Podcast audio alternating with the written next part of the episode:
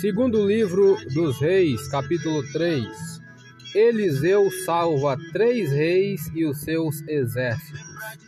E Jorão, filho de Acabe, começou a reinar sobre Israel em Samaria, no 18º ano de Josafá, rei de Judá, e reinou 12 anos. Comentário: Embora o capítulo 1, versículo 17, diga que Jeorão era o rei de Judá, o capítulo 3, versículo 1 que acabamos de ler, afirma que Josafá ainda estava no poder. Conforme a tradição, quando um dos monarcas ficava velho, era comum que seu filho governasse com ele. Josafá, perto do final de seu reinado, nomeou seu filho Jeorão para governar com ele. Este serviu como corregente do pai por cinco anos, de 853 a 848 a.C. Ele é mencionado novamente no capítulo 8. Jorão, rei de Israel, era filho de Acabe e irmão de Acasias. Tanto um como o outro serviram como reis de Israel antes de Jorão. Versículo 2 em diante fez o que era mal aos olhos do Senhor, porém não como seu pai nem como sua mãe, porque tirou a estátua de Baal que seu pai fizera. Contudo, versículo 3, aderiu aos pecados de Jeroboão, filho de Nebate, que fizera pecar a Israel. Não se apartou deles. Comentário do versículo 3. Os pecados dos governantes de Israel são frequentemente comparados aos de Jeroboão, o primeiro monarca do Reino do Norte. Seu grande erro foi instituir a adoração a ídolos durante todo o seu reinado, o que levou o povo a desviar-se de Deus. Por ignorar o Senhor é, e permitir a adoração a ídolos, Jorão apegou-se aos pecados de Jeroboão. Versículos 4 e 5. Então Mesa, rei dos Moabitas, era contratador de gado e pagava ao rei de Israel cem mil cordeiros e cem mil carneiros com a sua lã. Sucedeu, porém, que, morrendo Acabe, se revoltou o rei dos Moabitas contra o rei de Israel. Comentário: Israel e Judá possuíram a maior parte da terra fértil e posições estratégicas no Oriente. Não é surpresa que as nações vizinhas como Moabe os invejassem e constantemente tentassem apoderar-se deste território. Os moabitas estavam situados a sudeste de Israel eles tinham estado sob o domínio israelita por algum tempo devido à forte liderança militar de Acabe. Quando este morreu, Mesa, o rei moabita, aproveitou a oportunidade para rebelar-se. Enquanto o próximo rei de Israel, Acasias, nada fez sobre a revolta, seu sucessor Jorão decidiu agir. Ele juntou forças com Josafá, rei de Judá, e guerreou contra Moabe. Juntos, Israel e Judá levaram os moabitas a rendição. Mas quando viram Mesa sacrificar seu próprio filho e sucessor, no versículo 27, retiraram-se apesar de terem vencido a batalha. Moabe empreendeu muitas outras batalhas contra Israel e Judá. Algumas delas, de fato, foram registradas por Mesa, em aproximadamente 840 a.C., que gravou seu ato de heroísmo em uma placa chamada A Pedra Moabita, descoberta em 1868. Versículos 9 e 10 e partiu o rei de Israel, o rei de Judá e o rei de Edom, e andaram rodeando com a murcha ou com a marcha de sete dias, e o exército e o, gato que os, e o gado que o seguia não tinham água. Comentário, versículo 10 ainda. Então disse o rei de Israel: Ah, que o Senhor chamou a estes três reis para os entregar nas mãos dos moabitas. Comentário: Edom estava sob o controle dos judeus. Seu governante juntou-se aos reis de Judá e Israel e marcharam contra os moabitas versículo versículo 11 a 20 para terminar. E disse Josafá: Não há aqui algum profeta do Senhor para que consultemos ao Senhor por ele? Então respondeu um dos servos do rei de Israel e disse: Aqui está Eliseu, filho de Safate, que deitava água sobre as mãos de Elias. E disse Josafá: Está com ele a palavra do Senhor. Então o rei de Israel, Josafá e o rei de Edom desceram a ele. Mas Eliseu disse ao rei de Israel: Que tenho eu contigo? Vai aos profetas de teu pai, aos profetas de tua mãe. Porém o rei de Israel lhe disse: Não, porque o Senhor chamou esses três reis para os entregar nas mãos dos moabitas. E disse Eliseu: Vive o Senhor dos exércitos em cuja presença estou, que se eu não respeitasse a presença de Josafá, rei de Judá, não olharia para ti, nem te veria. Versículo 15: Ora, pois, trazei-me um tangedor. E sucedeu que, tangendo o tangedor, veio sobre ele a mão do Senhor e disse: Assim diz o Senhor: Fazei neste vale muitas covas, porque assim diz o Senhor: Não vereis vento e não vereis chuva. Todavia, este vale se encherá de tanta água que bebereis vós e o vosso gado e os vossos animais. E ainda isto é pouco aos olhos do Senhor. Também entregará ele os moabitas nas vossas mãos. E ferireis todas as cidades fortes, toda a cidade escolhida, e todas as obras, as boas árvores cortareis, e tapareis todas as fontes de água, e danificareis com pedras todos os bons campos. Sucedeu que pela manhã, oferecendo-se a oferta de manjares, eis que vinham as águas pelo caminho de Edom, e a terra se encheu de água. Comentário para terminar. O pedido de Josafá por um profeta do Senhor mostra como a verdadeira adoração e a experiência religiosa declinaram tanto em Israel como em Judá. Nos dias de Davi, o sumo sacerdote e os profetas aconselhavam o rei, porém a maioria dos homens de Deus deixou Israel, e os autênticos profetas eram vistos como mensageiros de condenação e ruína. Este milagre predito por Eliseu afirmou o poder e a autoridade do Senhor e validou seu ministério. Em 2 Crônicas 18, o rei Josafá de Judá e o rei Acabe de Israel apresentaram ao profeta Micaías um pedido parecido, porém ignoraram o conselho de Deus com resultados desastrosos. Sou Elias Rodrigues, essa foi mais uma leitura da palavra do Senhor. Compartilhe esse áudio com seu grupo de amigos, que Deus nos abençoe. Amém.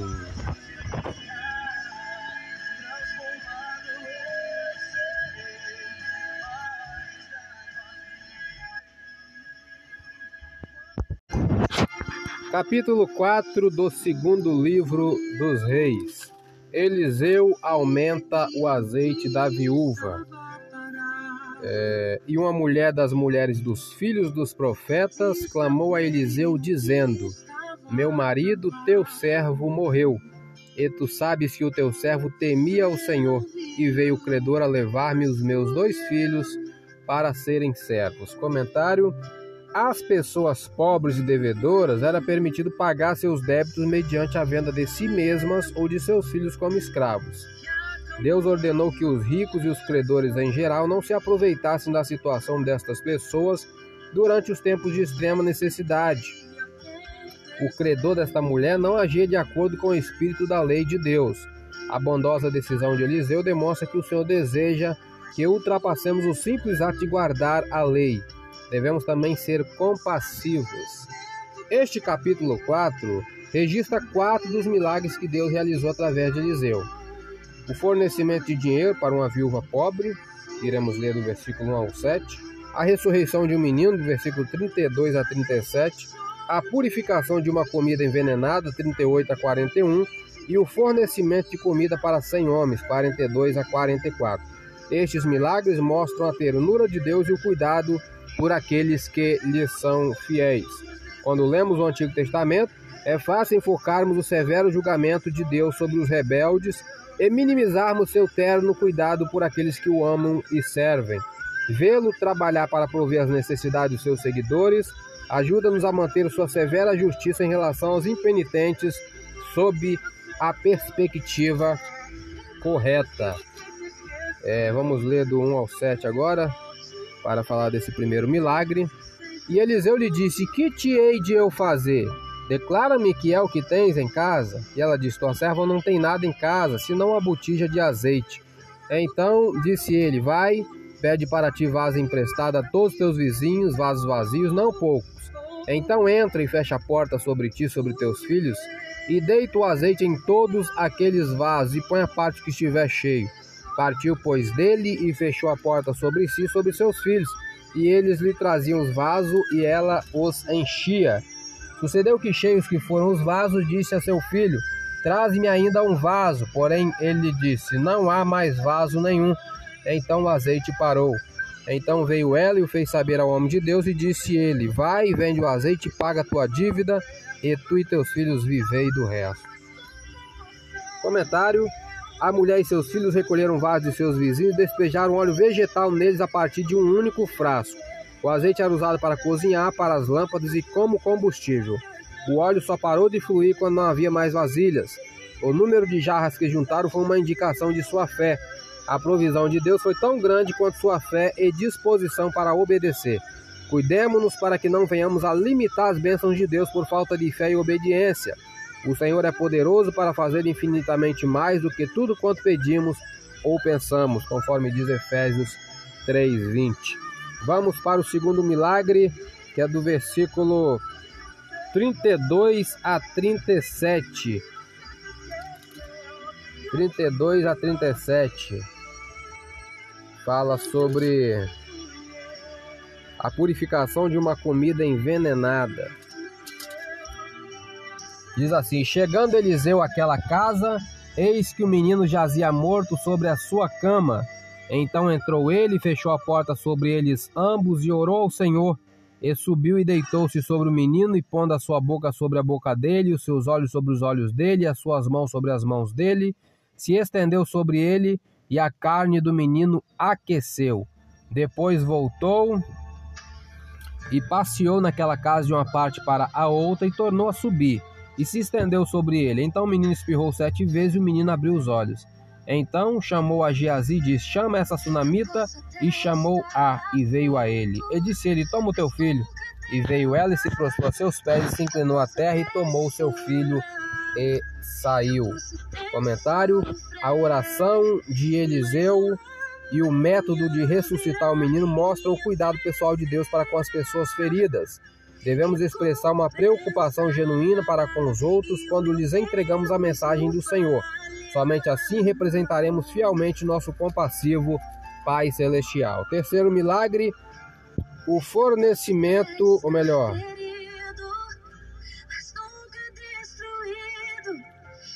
a purificação de uma comida envenenada. O milagre que lemos foi a ressurreição de um menino. Agora vamos ler a purificação de uma comida envenenada. 38 a 41 que diz: a morte que havia na panela é tirada. E voltando Eliseu a Gilgal, havia fome naquela terra, e os filhos dos profetas estavam assentados na sua presença, e disse ao seu moço: Põe a panela grande ao lume e faz um caldo de ervas para os filhos dos profetas. Então um saiu ao campo apanhar ervas e achou uma parra brava, e correu dela sua capa cheia de coloquíntidas, e veio e as cortou na panela do caldo, porque as não conheciam. Assim tiraram de comer para os homens, e sucedeu que, comendo eles daquele caldo, clamaram e disseram: Homem de Deus, a morte na panela. Não puderam comer. Porém, ele disse: Trazei, pois, farinha. E deitou-a na panela e disse: Tirai de comer para o povo. Então não havia mal nenhum na panela. Que Deus tremendo é esse nosso. E o último milagre desse capítulo foi o fornecimento de comida para cem homens. Versículo 42 a 44 que diz: Vinte pães satisfazem cem homens.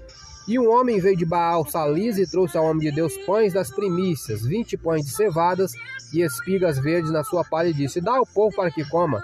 Porém, seu servo disse: Como hei de eu pôr isso diante de cem homens? Disse ele: Dá-o ao povo para que coma, porque assim diz o Senhor: comer-se-á e sobejará. Aleluia. Deus é Deus de milagre. Então lhe os pôs diante, comer e deixaram sobejos, conforme a palavra do Senhor. A fé, queridos, remove montanha. Sou Elias Rodrigues, essa foi mais uma leitura da palavra do Senhor. Compartilhe esse áudio com seu grupo de amigos, que Deus nos abençoe. Amém.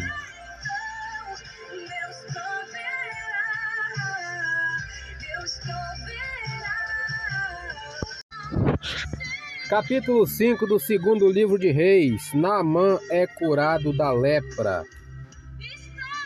E Naamã, chefe do exército do rei da Síria, era um grande homem diante do seu senhor e de muito respeito, porque por ele o Senhor dera livramento aos sírios, e era este varão um homem valoroso, porém leproso. Valoroso, porém leproso. Comentário: A lepra, quase como a AIDS hoje, foi uma das doenças mais é, temidas da época Vamos mudar esse comentário. A lepra, quase como a Covid hoje, né? Vamos dizer assim. Foi uma das doenças mais temidas da época. Algumas formas eram extremamente contagiosas e, em muitos casos, incuráveis. Em sua pior forma, esta enfermidade levava à morte. Muitos leprosos eram forçados a sair da cidade e permaneciam em acampamentos de quarentena. o fato de Naamã ainda se manter em seu posto teve duas razões prováveis. Fora acometido de uma forma suave da doença ou ainda estava no estágio inicial desta grave enfermidade. Em qualquer caso, sua vida poderia ter sido tragicamente abreviada. Versículo 2: E saíram tropas da Síria e da terra de Israel, levaram presa uma menina que ficou ao serviço da mulher de Naamã. Comentário: A Síria localizava-se a nordeste de Israel, porém, as duas nações raramente mantinham relações amigáveis. Sob o governo de Davi, os sírios pagaram tributos a Israel. Nos dias de Eliseu, eles cresceram em poder e frequentemente atacavam as tribos do norte na tentativa de frustrar as pessoas e trazer a confusão política. Os israelitas eram muitas vezes levados cativos para a Síria após ataques bem-sucedidos. A escrava de Naamã era uma menina de Israel, sequestrada de sua casa e família. Ironicamente, a única esperança deste general ser curado veio de Israel, dos israelitas. Versículo 3 e 4. E disse esta a sua senhora, a menina, né? Tomara que o meu senhor estivesse diante do profeta que está em Samaria, ele o restauraria da sua lepra. Olha a fé dessa menina. Então entrou na mãe e notificou a seu senhor, dizendo: Assim e assim falou a menina que é da terra de Israel. Comentário: A fé da pequena jovem e o pedido de Naamã contrastam-se com a obstinação do rei de Israel no versículo 7, que diz: ó, Sucedeu que, lendo o rei de Israel a carta, rasgou as suas vestes e disse: Sou eu Deus, para matar e para vivificar, para que este envie a mim, para eu restaurar um homem da sua lepra? Pelo que deveras notar, e peço-vos e vede que busca ocasião contra mim. Um líder da poderosa Síria buscou o Deus de Israel, porém o próprio governante israelita não o fez. Não sabemos o nome da pequena jovem ou mais sobre ela mas suas poucas palavras à sua ama trouxeram cura e fé em Deus ao poderoso general sírio. Deus a colocara ali com um propósito e ela foi fiel. Onde o Senhor o estabeleceu? Não importa quão humilde ou pequena seja a sua posição, Deus pode usá-lo para divulgar a sua palavra. Busque oportunidades de dizer aos outros o que o Todo-Poderoso pode fazer. Nunca se sabe quem ouvirá sua mensagem. Versículo 9 a 15. Veio, pois, Naamã com seus cavalos e com seu carro e parou à porta da casa de Eliseu. Então Eliseu lhe mandou um mensageiro dizendo: Vai e lava-te sete vezes no Jordão, e a tua carne te tornará e ficarás purificado. Porém, Naamã muito se indignou e se foi dizendo: Eis que eu dizia comigo: certamente ele sairá, por se em pé, e invocará o nome do Senhor seu Deus, e passará a sua mão sobre o lugar e restaurará o leproso. Deus tem as suas maneiras de trabalhar, né, queridos? Não são porventura Abana e Farpá, rios de Damasco, melhores do que todas as águas de Israel? Não me poderia lavar neles e ficar purificado? E voltou-se e se foi com indignação. Meu Deus. É... Continuando até o 15. Então chegaram-se a ele os seus servos e lhe falaram e disseram: Meu pai, se o profeta te disser alguma grande coisa, porventura não a farias? Quanto mais dizendo-te ele, levanta-te, ou melhor, lava-te e ficarás purificado. Então desceu e mergulhou no Jordão sete vezes, conforme a palavra do homem de Deus, e a sua carne tornou como a carne de um menino, e ficou purificado. Então voltou ao homem de Deus, ele e toda a sua comitiva, e veio e pôs-se diante dele e disse: Eis que tenho conhecido que em toda a terra não há Deus, senão em Israel. Agora, pois, te peço que tomes uma bênção do teu servo. Comentário. Namã, um grande herói, acostumara-se a ser respeitado e sentiu-se insultado quando Eliseu o tratou como uma pessoa comum. Como um homem orgulhoso, esperava um tratamento real. Banhar-se em um grande rio seria aceitável, porém, o Jordão era pequeno e barrento. Lavar-se ali, pensou Naamã, seria uma atitude aceitável para um homem de uma posição inferior à sua, mas teve que se humilhar e obedecer às ordens de Eliseu para ser curado. A obediência a Deus começa com a humildade. Devemos crer que a sua maneira de agir é melhor do que a nossa. Podemos não entender seu modo de trabalhar, mas pela humilde obediência receberemos suas bênçãos. Devemos nos lembrar de, primeiro, os caminhos do Senhor são melhores. Segundo, Ele quer nossa obediência mais do que qualquer coisa. E terceiro, Ele pode usar qualquer coisa para cumprir seus propósitos. Aí no versículo 16, que é bem interessante, Porém, ele disse, Eliseu disse para Naamã: Vive o Senhor em cuja presença estou, que a não tomarei. E estou com ele para que a tomasse, mas ele recusou. Aí no versículo 20 a 27, para terminar, Geazi é atacado da lepra. Por que ele foi atacado da lepra? Olha só, hein? Então Geazi, moço de Eliseu, homem de Deus, disse: Eis que meu senhor impediu este Ciro Naamã que da sua mão se desse alguma coisa que trazia. Porém, tão certo como vive o Senhor, que hei de correr atrás dele e tomar dele alguma coisa. E foi Geazi ao alcance de Naamã. Naamã, vendo que corria atrás dele, saltou do carro a encontrá-lo e disse: Vai tudo bem? E ele disse: Tudo vai bem, meu senhor me mandou dizer. Olha a mentira, hein? Eis que agora mesmo vieram a mim dois jovens dos filhos dos profetas da montanha de Efraim. Dá-lhes, pois, um talento de prata e duas mudas de veste. Olha a mentira deste menino, hein? E disse Naamã: Ser servido de tomar dois talentos e estou com ele, amarrou dois talentos de prata em dois sacos, com duas mudas de veste, e pô-la sobre dois dos seus moços, os quais os levaram diante dele. Chegando ele à altura, tomou das suas mãos e os depositou na casa, e despediu aqueles homens e foram-se. Então ele entrou e pôs diante de seu senhor, e disse-lhe Eliseu, de onde vem Jazi? E disse, seu servo não foi nem a uma nem a outra parte. Meu Deus, que mentira. Porém ele disse, porventura não foi contigo meu coração, quando aquele homem voltou de sobre o seu carro a encontrar-te? Deus revela, queridos. Era isso ocasião para tomares prata e para tomares veste, olivais e vinhas e ovelhas e bois e servos e servas. Portanto, a lepra de Naamã se pegará a ti e a tua semente para sempre, para sempre. Então saiu de diante dele leproso, branco como a neve. Aleluia! Palavra de Deus é maravilhosa, queridos. Palavra de Deus é maravilhosa, nos faz sentir a presença do Senhor. Comentário para terminar. Geazi encontrou a oportunidade perfeita para ficar rico, egoisticamente, ao pedir a recompensa que Eliseu rejeitara. Infelizmente, houve três problemas com seu plano. Primeiro problema, ele prontamente aceitou o dinheiro que foi oferecido a outra pessoa. Segundo problema, erroneamente concluiu que o dinheiro poderia ser trocado pelas bênçãos de cura e misericórdia de Deus, o que muitos fazem hoje. E terceiro problema, mentiu e tentou ocultar seus motivos para aceitar o dinheiro. Apesar de Geazi ter sido um servo útil, o benefício pessoal para ele tornara-se mais importante do que servir a Deus. Esta passagem não ensina que o dinheiro seja prejudicial ou que os ministros não devem ser pagos. Antes, adverte contra a cobiça e o engano. O verdadeiro serviço é motivado pelo amor e pela devoção a Deus e não busca o proveito pessoal. Ao servir ao Senhor, verifique seus motivos. Não é possível servir a Deus e ao dinheiro. Mateus 6,24 fala sobre isso. Sou Elias Rodrigues, essa foi mais uma leitura da palavra do Senhor. Compartilhe esse áudio com seu grupo de amigos, que Deus nos abençoe, amém. Queridos, boa tarde na paz do Senhor. Falaremos de um personagem bíblico por nome de Eliseu.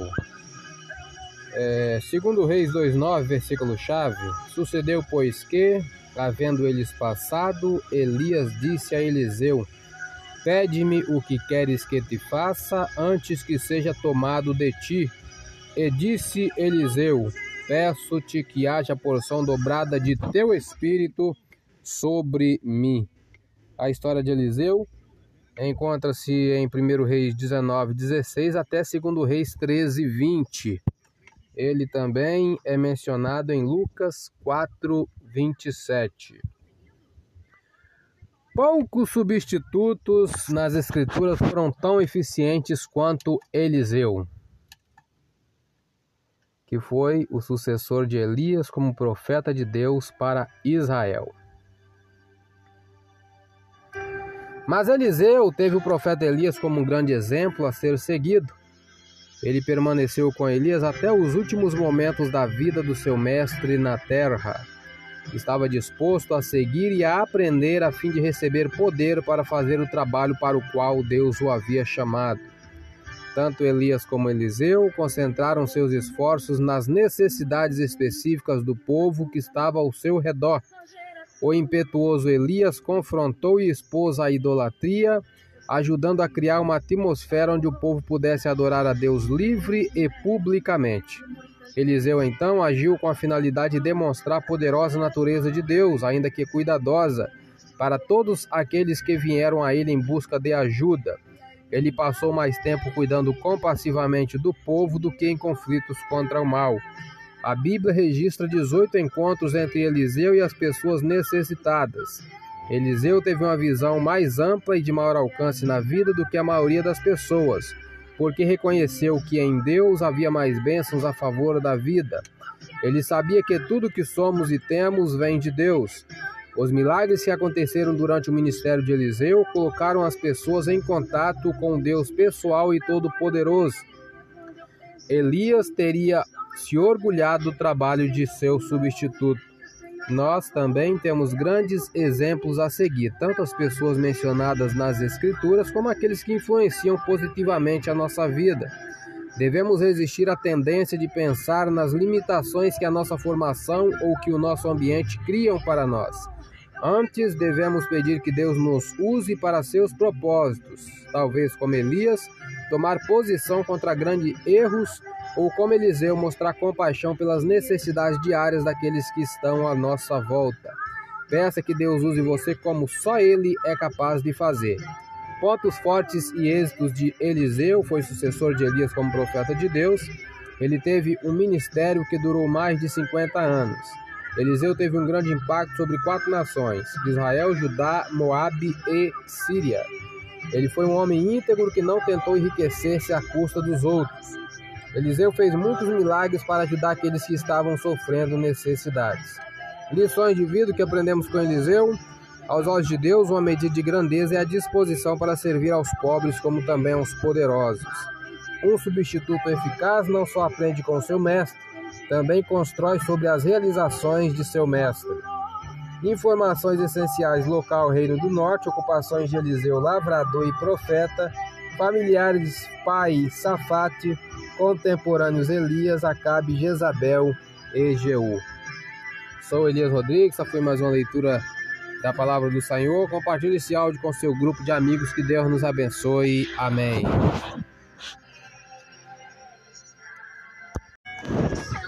Segundo livro dos Reis, capítulo 6. Eliseu faz flutuar o ferro de um machado. Versículo 1 a 7 diz: E disseram os filhos dos profetas a Eliseu: Eis que o lugar em que habitamos diante da tua face nos é estreito. Vamos, pois, até ao Jordão e tomemos de lá cada um de nós uma viga e façamos-nos ali um lugar para habitar ali.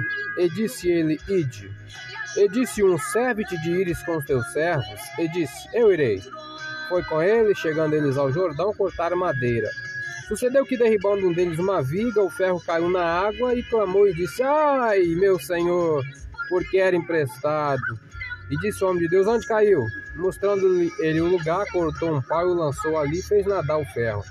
Ele disse: Levanta-o. Então ele estendeu a sua mão e o tomou. Comentário: O incidente da flutuação do machado foi registrado para mostrar o cuidado e a provisão de Deus para aqueles que confiam nele, mesmo nos acontecimentos mais insignificantes da vida cotidiana.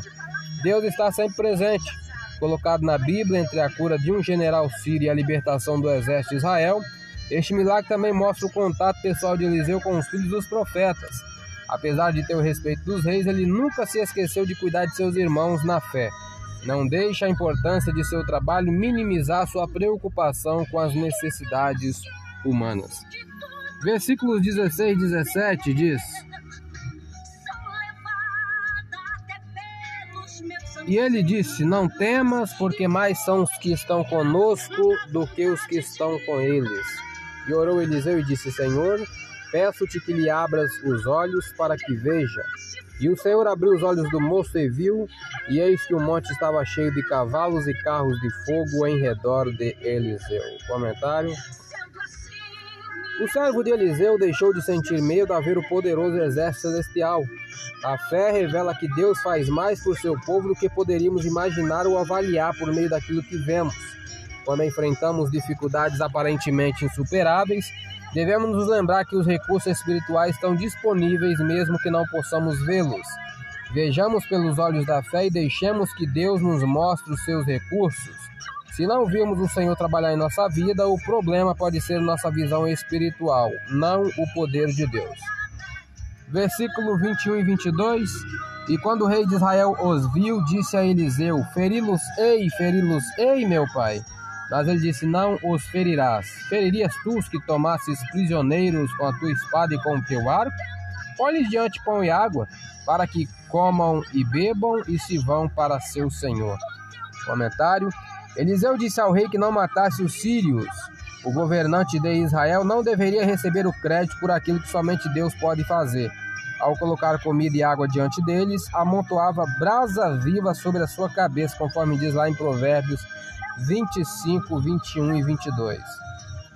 Ainda o versículo 23: E apresentou-lhes um grande banquete, comeram e beberam, e os despediu e foram para seu senhor, e não entraram mais tropas de Círios na terra de Israel. Comentário: Não se sabe por quanto tempo os Círios estiveram longe de Israel, mas alguns anos provavelmente se passaram antes que ocorresse a invasão registrada no capítulo 6, versículo 24, que diz assim, ó, e sucedeu depois disso que Ben Haddad, rei da Síria, ajuntou todo o seu exército e subiu e cercou a Samaria. Os sírios talvez se esqueceram da ocasião em que seu exército ficou cego, sobrenaturalmente, e foi enviado para casa após recobrar a visão. Versículo 24 que acabamos de ler, este era provavelmente Ben Haddad II, cujo pai governou a Síria nos dias de Baasa, lá em 1 Reis 15, 18 Eliseu constantemente frustrava este rei em suas tentativas de tomar o controle de Israel. Ainda o versículo 25: E houve grande fome em Samaria, porque eis que a cercaram, até que se vendeu uma cabeça de um jumento por 80 peças de prata, e a quarta parte de um cabo de esterco de pombas por 5 peças de prata. Comentário: Quando uma cidade como Samaria enfrentava fome, este constituía um grande problema Apesar de os agricultores produzirem comida suficiente para alimentar o povo por um período específico, não tinham o suficiente para mantê-lo em tempos de emergência prolongada, quando todos os suprimentos esgotavam-se. Esta fome foi tão grande que as mães chegaram a comer seus filhos. No capítulo 6, versículo 26 a 30, que estamos lendo. A passagem de Deuteronômio 28, 49 a 57 prediz que isso aconteceria quando o povo de Israel rejeitasse a liderança de Deus. É, vamos ler aqui o versículo 26 para vocês entenderem aqui. 26 até o final, até o 33. E sucedeu que, passando o rei pelo muro, uma mulher lhe bradou, dizendo: Acode-me, ó rei, meu senhor. E ele lhe disse: Se o senhor te não acode, de onde acudirei eu, da eira ou do lagar? Disse-lhe mais o rei que tens. E disse ela: Esta mulher me disse: Dá cá o teu filho, para que hoje o comamos e amanhã comeremos o meu filho. Cozemos, pois, o meu filho e o comemos, mas dizendo-lhe eu ao outro dia, dá cá o teu filho para que o comamos, escondeu seu filho. E sucedeu que, ouvindo o rei as palavras dessa mulher, rasgou as suas vestes e ia passando pelo muro, e o povo viu que trazia silício por dentro sobre a sua carne. Ele disse, assim me faça Deus e outro tanto, se a cabeça de Eliseu, filho de Safate, hoje ficar sobre ele. Estava então Eliseu sentado em sua casa, também os anciãos estavam sentados com ele, e enviou o rei um homem de diante de si, mas antes que o mensageiro viesse a ele, disse ele aos anciãos: Vistes como o filho do homicida mandou tirar minha cabeça? Olhai quando vier o mensageiro, fechar-lhe a porta e empurrai-o para fora com a porta. Porventura não vem o ruído dos pés de seu senhor após ele? E estando ele ainda falando com ele, eis que o mensageiro descia a ele e disse o rei: Eis que este mal vem do Senhor. Que mais, pois, esperaria do Senhor? Vamos fazer um breve comentário aqui desses últimos versículos. Por que o rei responsabilizou o profeta pela fome e os problemas de Samaria? Aqui estão algumas razões possíveis. Primeira razão: diversos comentaristas dizem que Eliseu deve ter tido ao rei, deve ter dito ao rei que confiasse em Deus para alcançar o livramento. Ele o fez e até mesmo rasgou suas vestes e vestiu-se de saco, no versículo 30. Mas neste ponto a situação já parecia sem esperança. Aparentemente, o rei pensou que Eliseu lhe dera um mau conselho e que nem mesmo o Senhor poderia ajudá-los. Segunda razão: durante alguns anos houve conflito entre os reis de Israel e os homens de Deus. Os mensageiros do Senhor muitas vezes profetizavam a condenação por causa da maldade dos reis. Assim, eles os viam como causadores de problemas. Deste modo, o governante de Israel entrava em conflito com Eliseu. E a terceira razão o rei provavelmente se lembrou da ocasião em que Elias ajudou a trazer o fim a um período de grande fome, lá em 1 Reis 18, 41. Ciente de que Eliseu era um homem de Deus, talvez o rei pensasse que poderia fazer qualquer milagre que quisesse e estava irado porque o profeta não livrara Israel. Sou Elias Rodrigues, essa foi mais uma leitura da palavra do Senhor. Compartilhe esse áudio com seu grupo de amigos. Que Deus nos abençoe. Amém.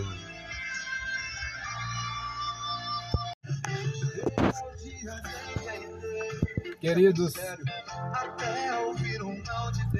pode ir na paz do Senhor. Leitura da revista Escola Dominical, lição de número 10, tem como título Nossa segurança vem de Deus. Texto áureo, Lucas 12, 15 diz: E disse-lhes: Acautelai-vos e guardai-vos da avareza, porque a vida de qualquer não consiste na abundância do que possui. Lucas capítulo 12, versículo 15. Verdade prática, não podemos colocar a nossa esperança nas riquezas deste mundo, mas sim em Deus. A leitura diária de hoje, sábado, tem como título Quem ama o dinheiro nunca se farta. Eclesiastes 5,10 diz: O que amar o dinheiro nunca se fartará de dinheiro, e quem amar a abundância nunca se fartará da renda. Também isso é vaidade. Ainda 11: Onde a fazenda se multiplica, aí se multiplicam também os que a comem. Que mais proveito, pois, têm os seus donos do que a verem com os seus olhos? Comentário. Sempre queremos mais do que temos. Salomão observou que aqueles que gastam sua vida procurando obsessivamente ganhar dinheiro nunca encontram a felicidade que vislumbram nele. As riquezas atraem interesseiros e ladrões causando insônia e medo e acabam em perda, porque tudo que juntamos aqui deve ser deixado quando morremos. Temos umas referências bíblicas em Marcos 10, 23, Lucas 12, 16. Não importa o quanto você ganha, se tentar alcançar a felicidade acumulando riquezas, nunca terá o suficiente. O dinheiro em si não é bom, nem ruim, mas amar o dinheiro leva uma pessoa a toda sorte de pecado. Qualquer que seja sua situação financeira, não dependa do dinheiro para ser feliz. Use o que você tem para a glória do Senhor. Vamos para a leitura da revista para terminarmos aqui, que amanhã já é a escola dominical. Paramos no ponto 3 do tópico 3. Tópico 3 vivendo a quietude espiritual em Deus. O ponto 1, um, os males advindos das preocupações. Ponto 2, vivendo sem inquietação. E agora o ponto 3, vivendo sossegados em Deus. Não viva inquieto, preocupado, em aflição, gastando suas energias naquilo que pode prejudicar sua saúde.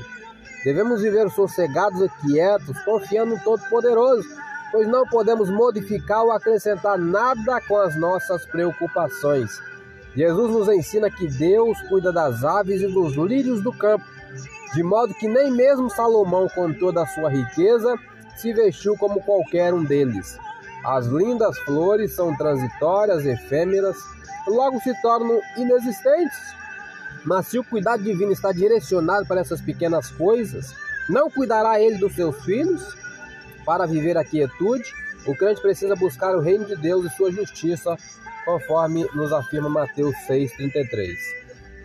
Neste tempo marcado pelo imediatismo e ansiedade, precisamos valorizar mais a quietude, a calma que vem de Deus. Nele encontramos descanso. Sinopse do tópico 3: As preocupações com as coisas da terra trazem diversos males e causam inquietude na alma. Conclusão: os filhos de Deus devem estar conscientes de que, Tiago 1,17, toda boa dádiva e todo dom, bom, dom perfeito vem do alto, descendo do Pai. Somos abençoados pelo Senhor com nossos bens, mas nossos corações não estão nas riquezas deste mundo. Não amemos o dinheiro e usemos todos os nossos recursos para a expansão do reino de Deus. Ainda o auxílio vida cristã para o nosso bem. Nosso foco principal como crentes é viver para Cristo e tornar sua prioridade, o reino de Deus, a nossa também.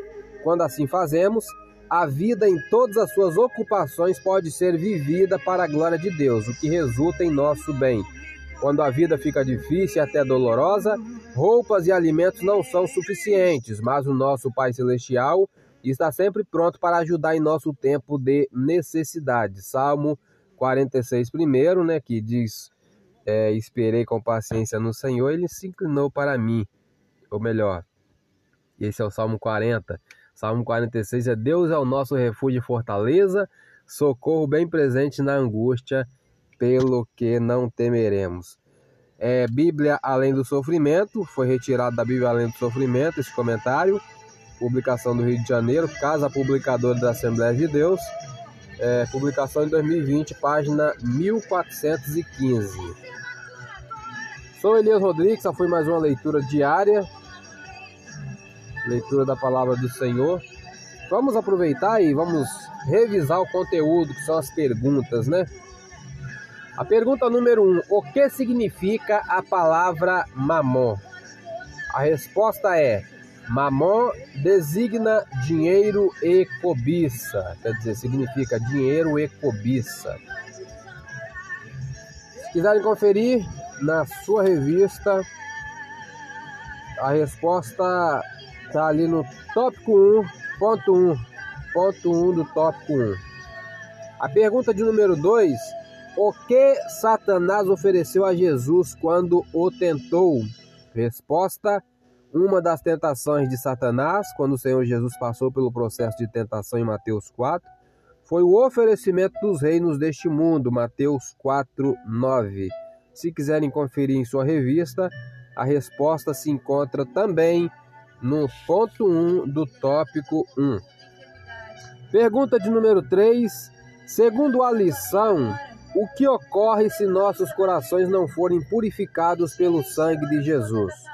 A resposta é: nossos corações não podem estar apegados às coisas deste mundo. Pergunta de número 4: Como os escribas e fariseus viam as riquezas?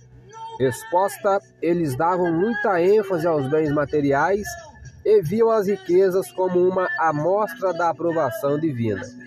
Quinta pergunta: onde o crente deve ajuntar tesouros?